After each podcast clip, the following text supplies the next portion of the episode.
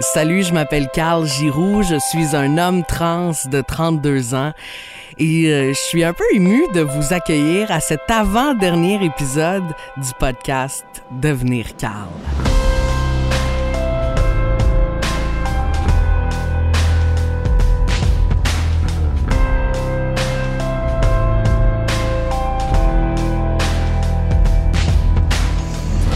Hey, il en reste juste deux.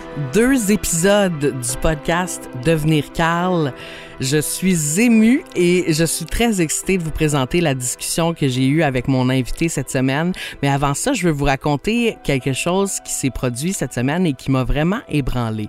Ça part d'une situation complètement banale, mais ça a fait donc bien mal. OK, je vous raconte, je suis allée me chercher un dessert chez Mr. Puff et en arrivant là-bas, en passant ma commande, on m'a demandé de partager mon prénom pour l'inscrire sur la boîte. Et là, je ne sais pas pourquoi, à ce moment-là, j'ai figé, mais complètement. Et ce qui est sorti de ma bouche m'a fait tellement mal. Au lieu de dire Carl, j'ai dit Caroline. Et pas parce que je me suis trompée, là, parce que j'ai réfléchi et sur le moment, j'avais pas envie de faire un coming out parce que mon corps ne dit pas Carl. Mon corps dit encore Caroline et ça me tentait pas d'annoncer à la planète entière encore une fois que je suis trans. Et ça m'a fait tellement mal de dire ça, là. Je l'ai regretté instantanément. J'avais le goût de dire, non, non, fille, tu peux-tu écrire Carl, finalement? Barre ça, Caroline, je veux rien savoir. Ça m'a fait vraiment, vraiment vivre des émotions négatives. J'ai eu l'impression de revenir en arrière, là, tu sais, de défaire des pas que j'avais fait dans la bonne direction. Euh, c'est un moment, tu sais.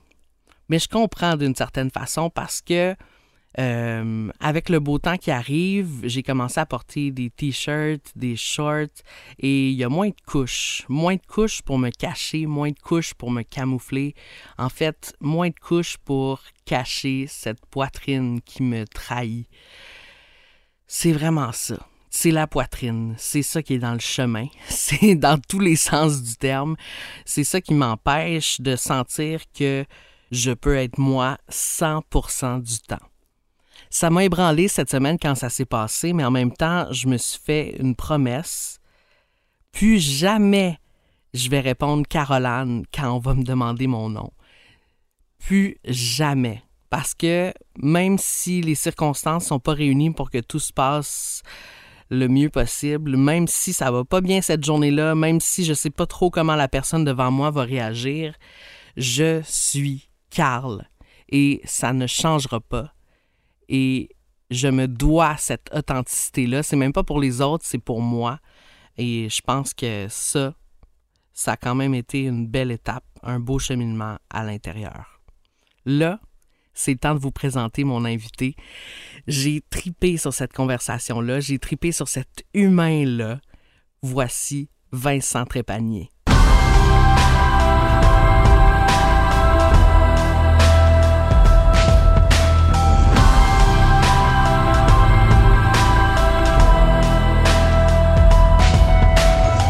Bonjour Vincent. Salut Carl. Comment tu vas? Ça va bien toi? Ben oui, ça va super bien. Je te pose euh, la question à 1000 pièces, la première question qui est la même pour tout le monde. Qui est Vincent Trépanier? c'est une grosse question, puis en même temps, je vais te donner une courte réponse. Euh, je te dirais que dans mon parcours de transition que j'ai fait depuis deux ans, j'ai cherché beaucoup qui j'étais parce qu'en fait, je l'ai jamais su avant, puis je me rends compte en fait que, ben, à la base, je suis juste un humain euh, qui a appris à se découvrir un peu plus chaque jour, puis qui a appris aussi à apprécier la vie, ce que j'avais jamais vraiment pris le temps de faire non plus avant ma transition. Fait que je te dirais qu'avant, je t'aurais sûrement répondu que j'étais un père, un employé, un chum. Là, je te dis, ben, je suis un humain qui hmm. apprécie la vie. Je pense que c'est pas mal ma réponse euh, à ça. Puis oui, euh, on va discuter de ma transition, fait que ça fait partie de mon parcours, mais je te dirais que autant au début, c'est ce qui m'a défini énormément. La fierté d'enfin comprendre qui j'étais, c'était vraiment comme, on dirait que c'était excitant pour moi de dire à tout le monde, à la limite, que j'étais un homme trans puis que j'avais fait un parcours de transition. Puis aujourd'hui, je trouve ça encore vraiment important de le partager. Mais on dirait que ma philosophie a beaucoup changé. Puis je suis comme, ben, c'est pas ce qui me définit en tant que personne non plus. C'est juste un morceau de mon casse-tête, puis de ma personnalité, puis de, de mon vécu. Fait j'aurais envie de te dire que voilà, je suis un humain qui apprend à vivre et à se connaître un peu plus chaque jour depuis deux ans. Euh, c'est pas mal, euh, c'est pas mal qui c'est Vincent Trépanier en ce moment, je te dirais. J'adore ça. J'aime déjà la façon dont tu penses. Ça, ça nous parle déjà à propos de toi. Euh, là, je te pose la question Fred de même, mais comment est-ce que tu décrirais ton identité de genre? Euh, ça aussi, c'est une question qui aurait pas eu la même réponse au début. Au début, je t'aurais dit, ben, dans ma tête à moi, je suis un homme trans, 100% euh, homme, puis 100% dans le masculin. Euh, après deux ans de transition, puis d'évolution personnelle, je te dirais que je me considère plus comme un homme trans non-binaire. Puis, je vois déjà des gens dire, ben, voyons, c'est compliqué, puis pourquoi, puis c'est quoi, tu sais, tu peux pas être homme, tu peux pas être trans, puis tu peux pas être non-binaire, mais oui, c'est le même que je me vois dans le sens qu'aujourd'hui, je sens que j'ai un petit peu plus un équilibre dans ma personnalité. Euh, j'ai plus besoin de renier tout mon aspect féminin de ma personne parce que j'ai quand même été euh, femme pendant 29 ans au niveau de mon expression de genre, au niveau de mon identité de genre euh, public, si je peux dire ça comme ça c'est un côté que j'ai beaucoup renié quand j'étais encore justement euh, femme. Euh, maintenant que je suis homme, que je suis bien dans le corps que j'ai, euh, que le cheminement pour moi fait du sens avec ce que je suis, ben, j'ai plus tant besoin de mettre cette féminité-là de côté. je te dirais qu'au niveau de mon style, mon expression de genre, je vais être plus masculin, mais pour ce qui est des fois de ma personnalité, de ma façon de voir les choses, je vais être quand même plus du côté féminin. Fait que c'est un peu le pourquoi que je dis que je me sens plus comme un homme trans non-binaire. Je me sens pas 100% homme, 100% femme. Je pense que je suis rendu à un équilibre entre les deux dans ma vie, ce que j'avais pas accès avant, dans le fond.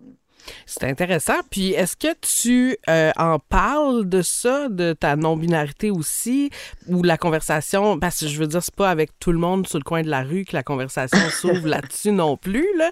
mais est-ce que tu es à l'aise d'en parler ouvertement quand même?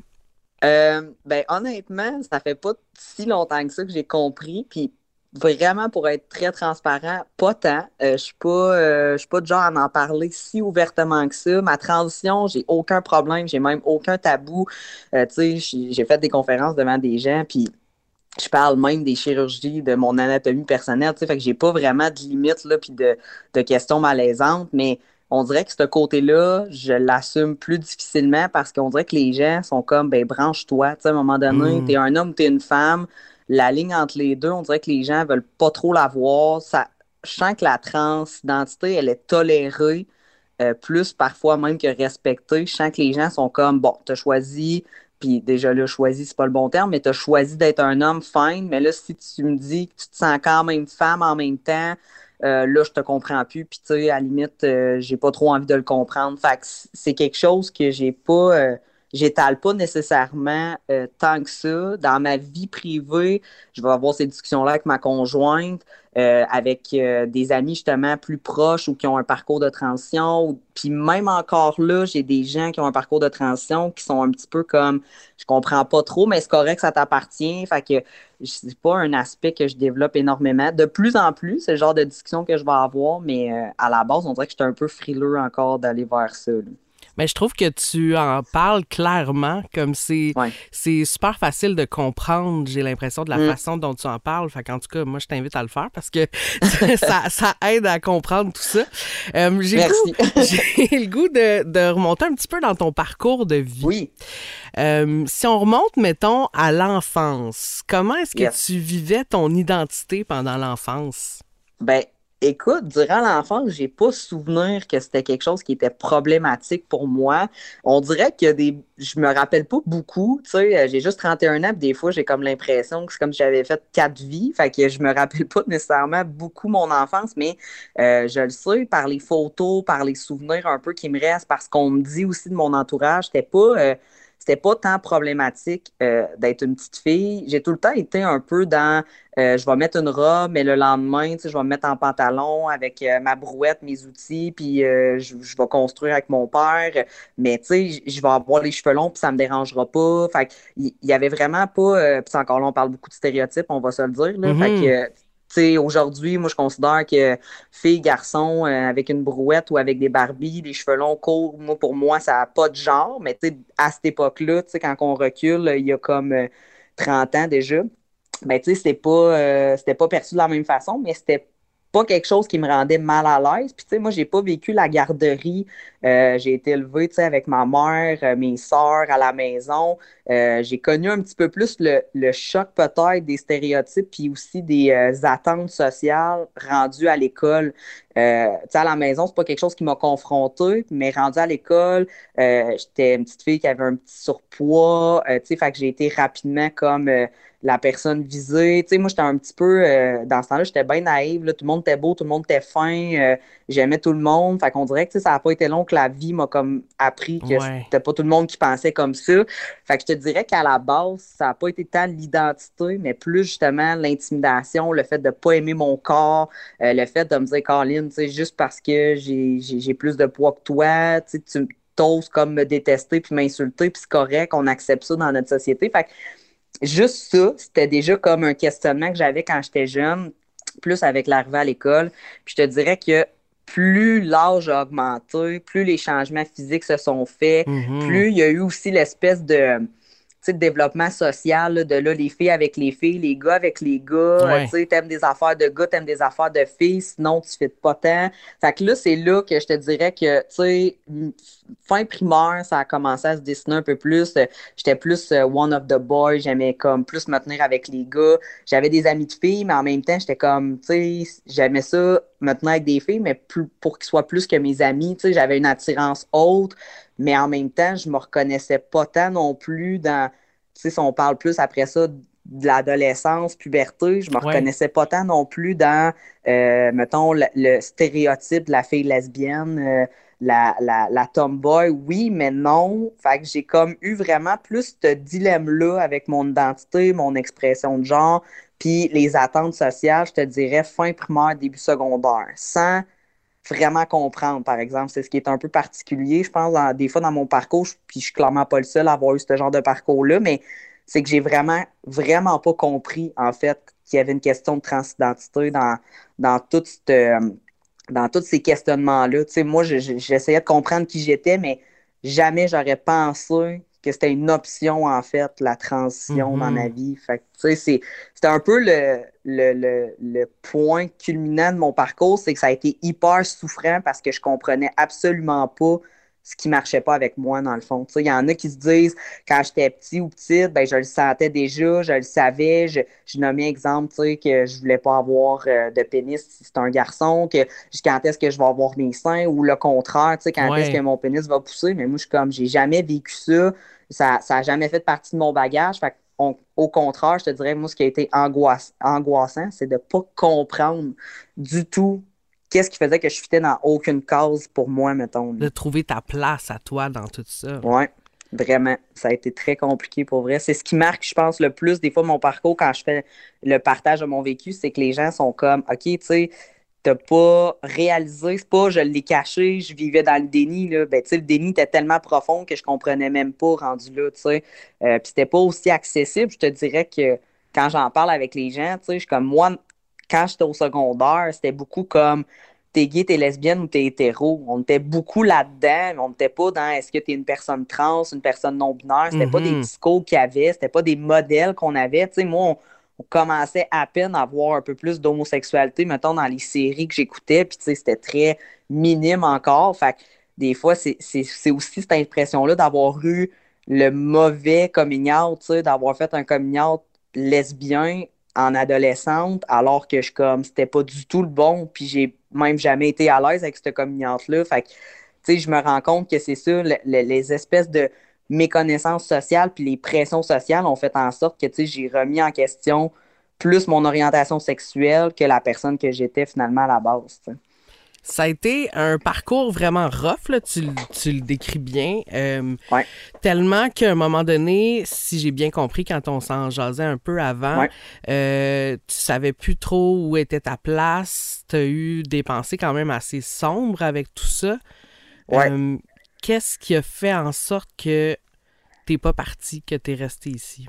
C'est une Très bonne question. Je pense que j'ai vraiment une très grande résilience. Des fois, honnêtement, je comprends pas euh, qu'est-ce qui a fait que j'ai pas passé à l'acte. Sérieusement, tu sais, ça a été. Euh, tu sais, des fois, je dis aux gens, c'est comme si j'avais passé 29 ans à pas respirer. Tu sais, quand j'ai vraiment compris puis que j'ai fait OK, go, j'ai vraiment eu l'impression de respirer pour la première fois de ma vie, de voir enfin la vie. C'est comme si j'avais ouvert les yeux. C'est comme si ça faisait 29 ans que j'étais dans le noir, que je comprenais pas, puis que j'avais comme pas le choix d'être là-dedans, tu sais, euh, parce qu'il y avait comme pas d'issue. On dirait que je voyais aucune porte. Fait effectivement, que ça a été vraiment pénible. Puis, tu sais, je le sais qu'il y a, pas... Euh, il y a pas un parcours pire que l'autre. Fait que, mon but, c'est pas de dire ah, ma souffrance était pire, vraiment pas, mais je pense que l'incompréhension, euh, la méconnaissance, le, fait de tout le temps avoir l'impression, que j'allais pas bien, que, à la limite, des fois, je me disais, OK, j'étais en train de virer complètement folle à cette époque-là parce que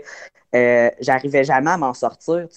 J'ai vu des spécialistes, j'ai consulté pendant des années, à partir de 13 ans jusqu'à à peu près ça, 25, 26, 27. tu sais, j'ai même passé par la psychiatrie à un moment donné parce que ma santé mentale était complètement détruite parce que j'allais jamais bien. Puis je me disais, Colin, j'ai je m'entraîne, je mange bien, je consulte, j'essaie, je suis en couple, j'ai une job, je, je comprends pas ce qui cloche, c'était tout le temps comme j'allais bien une semaine ou deux, mais le malaise revenait constamment, puis je le comprenais pas, Fait que je te dirais que j'ai passé, comme je te dis, début de l'adolescence, parce que là, j'ai vraiment senti un clash sans vraiment comprendre. Je te dirais que les idées suicidaires, l'automutilation, la consommation embarquée, euh, puis ça l'a perduré dans le temps jusqu'à jeune adulte. Là, là, euh, je te dirais qu'à un moment donné, j'ai réussi aussi à devenir plus mature dans ma façon de gérer mes trucs. J'ai réussi à un moment donné à, diminuer, exemple, l'automutilation ne faisait plus vraiment partie de mon parcours, euh, la consommation non plus. Je m'entraînais de façon excessive. C'était pas nécessairement mieux, mais c'était quand même un peu moins dommageable. Mais ce qui m'a raccroché, je pense, c'est de toujours me dire, OK, ben, tu sais, je veux pas faire vivre ça à mes proches. Tu sais, hmm. je me disais toujours, tu sais, ma nièce va dire quoi? Elle va se ramasser, tu sais, plus de marraine à cette époque-là. Mes parents, mes soeurs. Fait j'ai toujours eu quelque chose à me raccrocher euh, externe, mais tu sais, interne, le vide était tellement grand que honnêtement, je, je pourrais pas nécessairement dire ce qui m'a vraiment raccroché pendant autant de temps sauf peut-être justement mon espoir, ma résilience, le fait qu'en tant qu'humain, on a tout le temps cette parcelle-là que je pense qu'on a envie de vivre malgré tout. Je me disais à un moment donné, ça va bien s'arrêter. Fait je pense que j'ai toujours gardé espoir malgré l'impression d'avoir vécu dans le noir pendant aussi longtemps. Euh, j'ai réussi à tout le temps me dire OK, tu go, on tombe, on se relève, on tombe, on se relève. À un moment donné, j'ai vraiment pensé plus être capable de me relever je te dirais que quand euh, j'ai eu mon enfant avec mon ancienne conjointe, c'est elle qui l'a porté, mais quand, euh, quand mon enfant est né, honnêtement, là, ça a été vraiment le clash de je suis comme plus capable de jouer ce rôle-là. Hmm. Euh, tu sais, là, j'étais la mère de mon enfant, mais en même temps, j'étais comme ça me convient pas comme titre. tu sais, le fait d'avoir passé comme par l'insémination, ben, moi, je ne l'ai pas vécu, mais le fait de parler tout le temps d'un père, parce que là, les gens questionnent aussi, tu sais. C'est pas un processus qui est comme ordinaire pour les gens, tu sais. Donc, ils vont questionner plus, ils vont être plus curieux, tu sais. Quand on sort un petit peu des normes, les gens veulent en savoir davantage, puis des fois, ils vont pousser leurs questions, alors que, tu sais, on n'oserait jamais demander ça à des gens plus hétéronormatifs, je te dirais, là. Fait que vraiment la, phase où est-ce que mon enfant est arrivé, là, ça a été, euh, je te dirais, la débandade. Je suis tombée même euh, très bas, là, dépression, euh, j'étais plus du tout fonctionnelle, l'agressivité, la violence envers moi, envers les autres, j'étais vraiment hors de contrôle. Je pense que là, c'est comme si mon psychique comprenait que là, je pouvais plus faire semblant, mais comme je dis, moi, j'ai pas plus compris à ce moment-là qu'est-ce qui venait me chercher autant. Euh, le fait que je me sentais justement pas dans le bon rôle parental, pas dans la bonne expression. J'ai commencé là un peu plus, par exemple, à assumer mon choix d'expression de genre. Tu sais, je me suis coupé les cheveux, j'ai eu des cheveux longs très longtemps. Euh, tu sais, je m'habillais plus, justement, je mettais plus de robe, je mettais plus de jupe, je mettais vraiment du linge plus qui me convenait. Pas encore tout à fait plus masculin, mais tu sais, j'acceptais plus certains morceaux de linge parce que j'étais plus à l'aise dedans. Fait te dirais que mon enfant, tranquillement, pas vite, euh, ça a été pas mal la porte la plus rough. Ben, la plus révélatrice, par contre, qui m'a amené justement à faire mon cheminement tranquillement, puis à m'assumer, puis à m'affirmer de plus en plus, euh, vers justement mon parcours de transition. Qu'est-ce qui t'a permis de sortir de ce tourbillon-là à un moment donné? Ben, à un moment donné, j'allais comme jamais bien, puis j'ai eu une amie vraiment importante à cette époque-là euh, qui m'a un jour juste dit, euh, dans ce temps-là, je m'appelais Amélie, puis elle m'a dit, tu sais, la journée que tu vas comprendre que t'es pas arrivé dans le bon corps, je pense que ça va bien aller. Puis je me rappelle, tu sais, on était sur notre break à job, puis j'ai fait un peu le. Euh, quand elle a dit ça, honnêtement, tu sais, l'image que je donne tout le temps, c'est, c'est comme si ça faisait à peu près 28 euh, ans que j'essayais de mettre deux morceaux de casse-tête ensemble, puis que peu importe la façon dont j'ai tourné, il n'y a rien qui marchait, puis je m'obstinais à mettre ces deux morceaux-là ensemble. Puis là, c'est comme si en une fraction de seconde, mon casse-tête de 28 ans, 29 ans, c'était fait d'un coup, tu sais. Hmm. Dans ma tête, j'ai fait tout ce que j'ai jamais compris en une phrase, elle venait de me faire comprendre tout ça. Là. Puis là, j'ai vraiment comme, ouais, vraiment. Puis tu sais, j'ai aussi intense que j'ai juste rien dit. Je me suis levé puis je suis parti. Puis dans ma tête, toutes les images ont défilé. J'ai fait OK, t'es un peu là, c'est la porte que j'ai jamais vue, que j'ai jamais voulu voir ou peu importe. Mais c'est la bonne, tu sais, puis je le sais. Puis honnêtement, j'ai vraiment pogné la chienne, là, tu sais. Honnêtement, j'ai fait un peu là, euh, non, tu sais, je peux pas aller là, ça n'a comme aucun sens. Je veux dire, c'est changé complètement ma vie. Tu sais, j'étais vraiment dans le déni de OK, oui, mais non j'ai vraiment fait, t'as raison, mais je pourrais jamais aller là, tu Puis finalement, à un moment donné, ben, je pense que la pression interne est devenue tellement grande que j'ai fait, ben là, j'ai besoin de me choisir parce que je passerai pas au travers. Tu à un moment donné, j'ai vraiment dit, tu sais, les gens me disent souvent, hey, c'est courageux. Je dis, ben, honnêtement, c'est une question de survie. Hmm. C'est courageux de le faire socialement parce que oui, ça implique plein de choses parce qu'on est une minorité. Mais au bout de la ligne, c'était ça où je passais pas au travers de ma vie. C'est sûr que j'aurais pas, honnêtement, je pense pas que j'aurais pu vivre comme ça, mettons, 80 ans. Personnellement, je pense pas.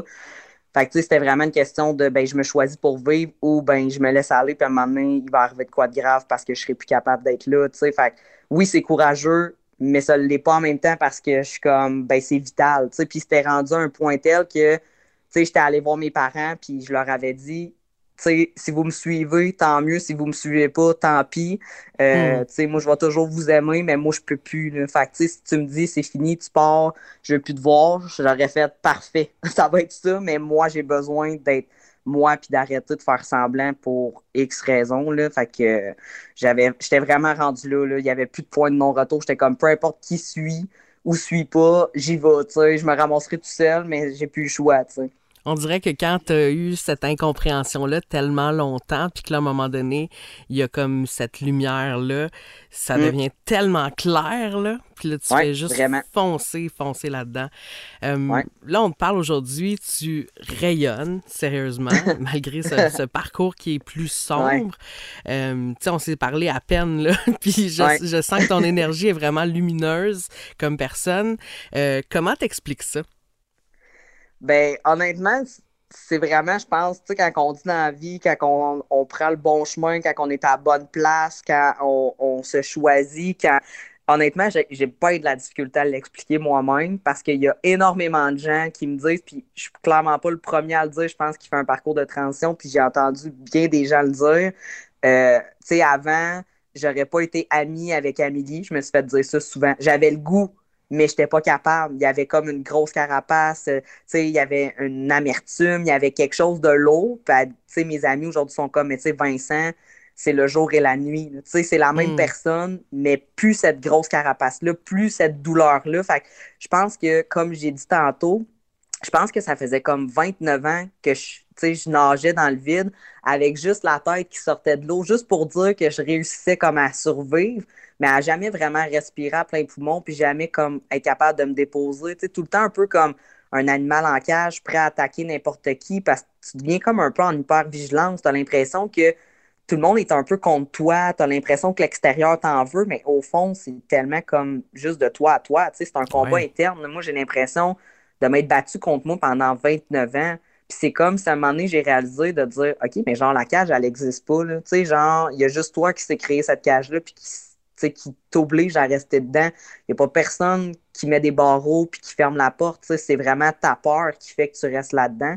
Fait que quand j'ai fait OK, garde, go, mais je pense qu'il n'y a juste plus rien qui peut nous arrêter, honnêtement. Puis peu importe, là, que ce soit quelqu'un qui sorte, exemple, euh, de la toxicomanie, que ce soit quelqu'un qui sorte d'une relation euh, euh, conjugale, mettons, avec de la violence, que ce soit quelqu'un, je sais pas, moi, qui, qui, a, un, job, un, job qu'il n'aime pas, qui est vraiment, malheureux, on s'entend, du 8 à 4, du lundi au vendredi, ça peut être long, qui décide de dire non, moi, c'est terminé, je me choisis, je retourne aux études, je fais ce que j'aime dans la vie. Tu sais, tout ça, je pense le fait de se choisir, peu importe que ce soit pour un parcours de transition ou pour autre, je pense que c'est le fait justement de se mettre en priorité dans notre vie, de se mettre à la bonne place pour nous sans que les autres aient une influence. Parce que, tu sais, c'est ça aussi.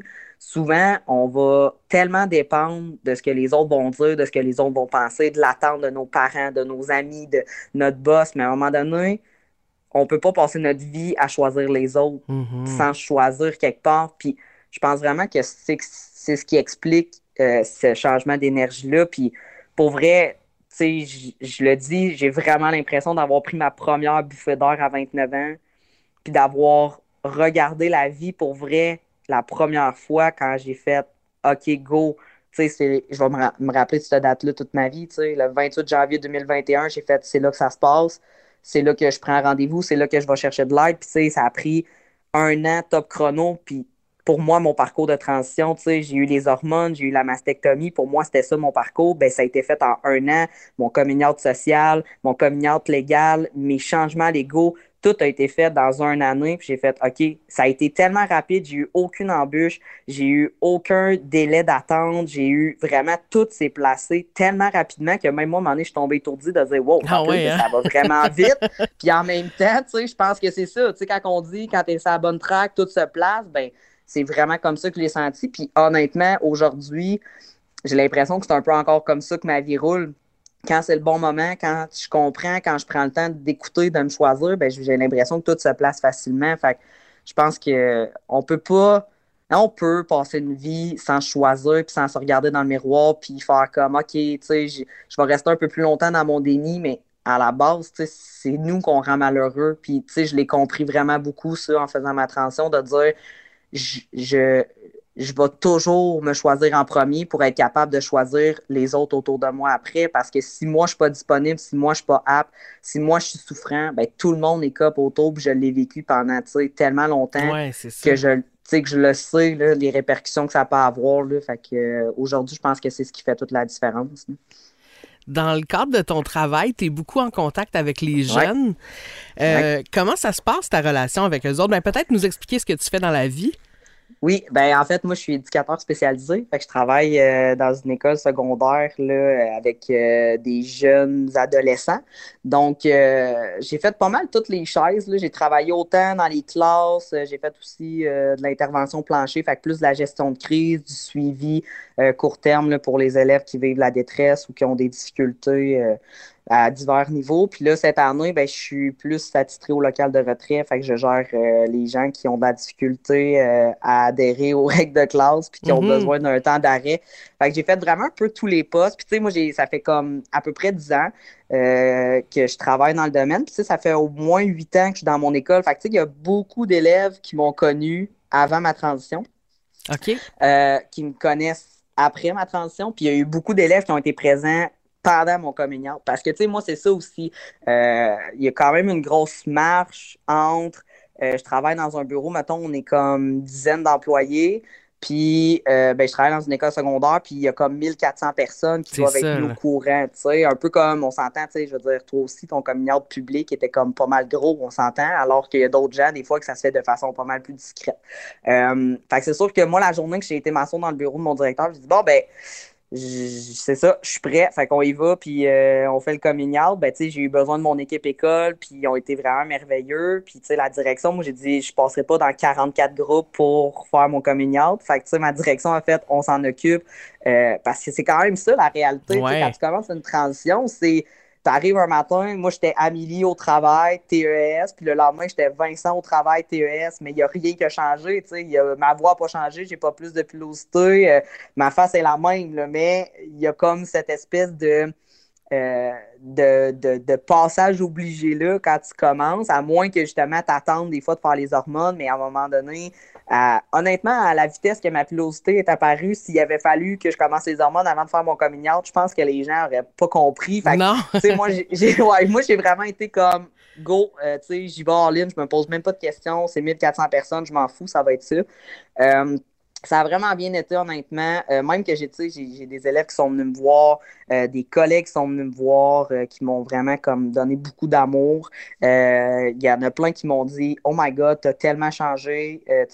on voit vraiment la différence entre avant pas bien, avec moi-même, puis là, aujourd'hui, capable de, comme, s'affirmer. Fait que je te dirais que ça a été super positif. Ça reste qu'écoute, c'est des adolescents, sais, euh, mm-hmm. sont dans une phase de vie pas évidente, puis pour l'avoir vécu de façon très intense, je suis capable de comprendre euh, que des fois, c'est pas tout le temps facile. Fait que c'est sûr que euh, je te dirais que là, on est plus dans le comme le la suite du coming out, puis je te dirais que là, les nouveaux ben, tu sais, j'étais un peu identifié comme le trans à l'école, tu sais. Fait que là, les jeunes, c'est comme, pas qu'ils vont me le diront, ils me le diront pas face à face, euh, mais tu sais, je me rends compte que, tu sais, par en arrière, c'est beaucoup ça. Ah, tu sais, l'intervenant, là, ouais, ben c'est un trans, ça. Je suis comme, OK. Fait que, il y, a beaucoup de, sensibilisation à faire. Je te dirais qu'il y a quand même euh, tout ce côté-là du respect. Euh, tu sais, à cet âge-là, c'est vraiment pas évident. Je te dirais que je suis pas la seule cible. Toute personne qui fait partie quasiment du corps enseignant ou d'intervenant est une cible facile pour les adolescents. mais je pense que malgré tout ça, euh, la majorité, en fait, en gang, vont dire bien des, des, affaires, mais quand on se ramasse tout seul, ça change complètement hmm. discours, comme la plupart des ados. Puis je te dirais que malgré le fait que des fois, ça peut m'avoir exposé, que moi, ça peut comme créer un peu plus de vulnérabilité, je me rends compte, par exemple, que je vais être une référence pour bien des jeunes qui le vivent en hmm. silence puis qui savent pas trop quoi faire avec ça. Euh, même mes collègues sont des fois un peu comme, OK, là, cet élève-là vient nous faire un coming on fait quoi? Ben, tu on va aller voir Vincent parce que Vincent va savoir quoi faire. Fait que je, suis un peu comme la référence dans, dans cette optique-là. Puis je le vois tout de suite, tu sais, quand il y a des jeunes que moi, je suis pas certain de leur identité, euh, parce qu'on peut pas le savoir anyway, mais que dans leur expression, je suis pas certain, ben souvent, je vais m'avancer en disant, écoute, moi, c'est Vincent, mon pronom, c'est il. Est-ce que toi, tu serais à l'aise de me dire les tiens? Euh, puis là, des fois, finalement, whoop, le pronom change, le prénom change, puis là, je fais comme parfait. Est-ce que tu es à l'aise que je le fasse quand les autres sont là? Oui, non, mais je vais respecter ça. Fait que, tu sais, juste ça, souvent, ça va créer un lien. Tu sais, j'ai des élèves maintenant passent devant mon bureau, me disent salut, puis ils ont commencé à faire leur transition, ont commencé à faire leur coming out. Des fois, juste avec cette petite porte-là qui s'est ouverte en disant écoute, il y a quelqu'un qui te comprend, tu sais. Fait que je me dis, quelqu'un m'a ouvert la porte, si je peux l'ouvrir aux autres, même si ça m'expose, tu sais, je pense qu'à un moment donné, c'est un risque que je suis prêt à prendre dans la vie. Puis, tu sais, j'ai rien vécu de, de grave, honnêtement. Puis, c'est ça que je dis souvent. C'est des adolescents, il faut en prendre puis en laisser.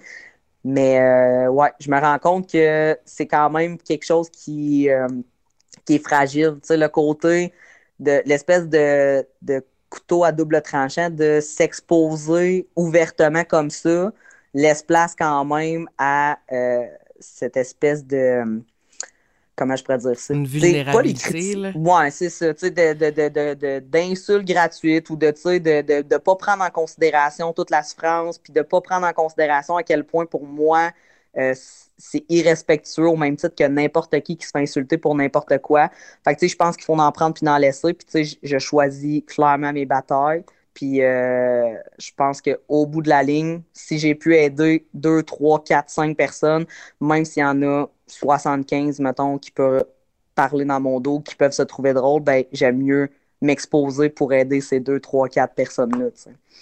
C'est tout à ton honneur, pour vrai. Puis ben, je suis certain que ça a un gros, gros impact pour bien du monde, puis que tu le sauras peut-être jamais que pour ces personnes-là, ça a un impact, mais c'est tellement important. Euh, j'ai envie de te poser cette question-là. Pour quelqu'un qui ne connaît pas ça du tout, tu sais, quelqu'un qui connaît mm. pas de personnes trans dans son entourage, tout ça, comment on fait pour être un bon allié? C'est une bonne question. euh, c'est quand même simple, honnêtement. Tu sais, je vais revenir un peu à la question que tu m'as dit, tu sais, c'est qui va s'entrépagner si un humain? Ben, honnêtement, un bon allié, je pense, c'est de respecter l'humain qu'on a en avant de soi. Tu sais, c'est vraiment de prendre le temps d'être à l'écoute, de respecter le besoin de l'autre. Tu sais, je pense que c'est la base pour être un bon allié pour n'importe quoi. Si on parle plus de transidentité ou de non-binarité, ben là, j'irais jusqu'à justement, tu sais, poser des questions euh, au niveau des pronoms. À la limite, si on n'est pas à l'aise, qu'on ne veut pas blesser, qu'on n'est pas certain, on peut juste dire, ben, tu sais, moi, mon pronom mes pronoms, c'est ça. Puis la personne, souvent, va être beaucoup plus à l'aise après ça de le nommer. Euh, de laisser la personne parler de son parcours et de ne pas être envahissant, de ne pas questionner, de ne pas prendre pour acquis que parce que la personne fait un parcours de transition, d'affirmation de genre, qu'elle a envie de se faire poser toutes les questions inimaginables, puis que, euh, comme je disais tantôt, on dirait que quand on fait partie d'une minorité, les gens deviennent extrêmement curieux. C'est pas nécessairement déplacé dans leur taille, dans le sens que c'est juste pour comprendre, mais il faut quand même s'attendre à avoir des noms. Puis il faut aussi comprendre que ça peut être blessant pour la personne en avant de soi. Tu sais, si, mm-hmm. exemple, on parle de euh, dysphorie, euh, exemple, je sais pas, si moi, ma, ma poitrine me cause énormément de dysphorie, puis tu me demandes quand est-ce que je vais me faire enlever mes seins, euh, ça se peut très bien que je sois pas à l'aise de te répondre, que ça me ramène dans ma dysphorie. La dysphorie, c'est l'anxiété par rapport euh, à, son corps, par rapport euh, justement au regard, par rapport au fait qu'on ne se sent pas en accord entre notre corps, notre identité interne. Fait que, tu sais, ça peut juste me ramener des fois dans un malaise, ça peut déclencher une crise de dysphorie, ça peut m'amener à vivre de l'anxiété sociale, tu sais. Fait faut juste être conscient que la personne, son parcours lui appartient. Puis aussi, une autre chose que je peux dire pour être un bon allié, parce que, tu sais, j'en vois quand même de toutes les couleurs, je dirais, euh, c'est de pas... Euh, de pas euh, de pas venir stigmatiser ce que la personne nomme, tu sais, dans le sens que j'aurais pu dire je fais un parcours de transition, je m'appelle Vincent maintenant et mon pronom est il et ne faire aucune autre étape. Ne pas prendre d'hormones, ne pas changer mes papiers légaux, ne pas faire aucune chirurgie, puis mon parcours ne serait pas moins légitime. Et je n'aurais pas à pas me faire appeler Vincent et il.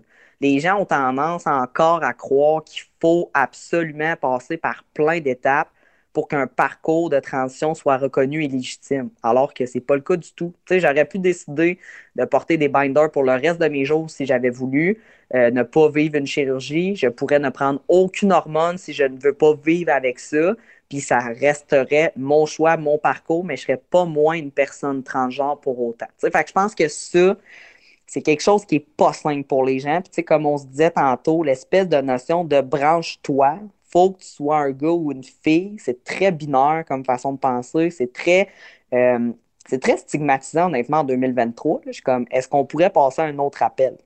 Sérieux? Mm-hmm. Est-ce qu'on pourrait juste arrêter de tout genrer?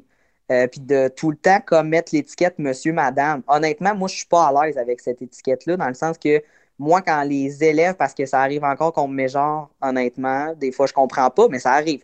Puis quand on me dit monsieur, je te dirais que je suis pas tout le temps plus à l'aise, même si c'est le bon mot. Parce que dans ma tête, ben, je suis Vincent. Je suis pas monsieur, je suis pas madame, je suis juste Vincent.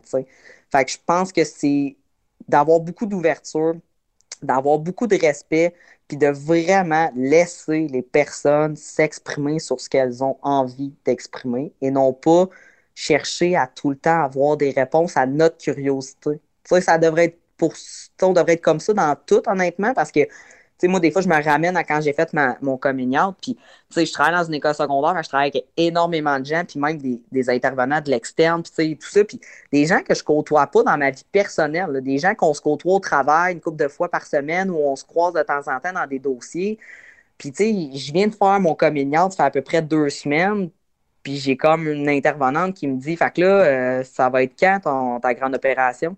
Je suis comme. Ben, c'est. Puis je le sais que c'est pas mal intentionné, mais je le sais clairement, tu comprends. Puis là, je fais comme. Puis ils sont mal à l'aise quand on leur redonne un petit peu ça. Tu sais, je dis, mais ma grande opération, tu parles de quoi? Ben, tu sais, ben non, j'aimerais que tu m'expliques. Ben, tu sais, l'opération, tu sais, pour avoir un pénis, je dis, ah, OK, ça n'a pas été facile à dire, premièrement. Fait que tu vois à quel point c'est malaisant de poser cette question-là quand toi, tu n'es même pas capable de la poser au complet. Puis j'ai dit, ben, ben franchement, moi, je suis pas mal à l'aise de te répondre, mais sois consciente que ce genre de questions-là, ça devrait pas être posé. Parce que moi, je te demande pas ce qui se trouve dans ton pantalon, même si logiquement, je dois prendre pour acquis que vu que tu es une femme dans ton expression de genre puis dans ta physionomie, tu as un vagin, ben j'ai pas à le savoir ce qui se passe dans tes shorts. J'ai dit, souvent, je compare ça à, exemple, si on sait qu'une femme a eu un cancer du sein. Sais, le cancer, on dirait qu'on n'ose pas trop là, parce que c'est comme très euh, émotif, c'est très lourd, c'est très difficile comme épreuve. Ben, j'ai dit, est-ce que tu oserais demander à une femme qui a eu le cancer du sein si elle a eu une mastectomie par rapport à ça? Hmm. Puis là, la personne est comme, ben, j'oserais vraiment pas. Ben, j'ai dit, honnêtement, c'est la même chose. C'est pas parce que c'est pas une maladie, puis que c'est pas un cancer, puis que c'est pas, que c'est pas souffrant pour les gens qui ont passé par là. Fait que, tu sais, il faut savoir se garder une réserve. Puis je pense aussi que, outre le fait d'être un bon allié, je pense que de notre côté aussi, il faut savoir être ouvert, faut savoir aussi des fois respecter le fait que les gens sont pas mal intentionnés, qu'ils sont maladroits, que des fois c'est de la curiosité, qu'ils veulent vraiment essayer de nous comprendre. Tu sais, quand c'est déplacé puis c'est mal intentionné, j'ai aucune tolérance pour ça. Mais quand je vois que les gens sont juste un peu mal à l'aise, maladroits, ils veulent comprendre, sont pas certains, je vais prendre le temps. J'ai tellement aimé cette discussion-là. Je suis touchée par l'être humain exceptionnel qui est Vincent Trépanier. Je suis vraiment privilégiée d'avoir pu jaser comme ça avec lui. Ça m'a fait du bien. Tu sais, des fois, là, tu parles avec quelqu'un et on dirait que ça te fait cheminer. Ça a été vraiment le cas avec cette discussion-là. Donc, merci Vincent. La semaine prochaine, dernier épisode. Et entre autres, vous allez entendre mon père. Comment mon père vit ça, ma transidentité? Je pense que ça va être bien intéressant. Prenez soin de vous autres. À la semaine prochaine.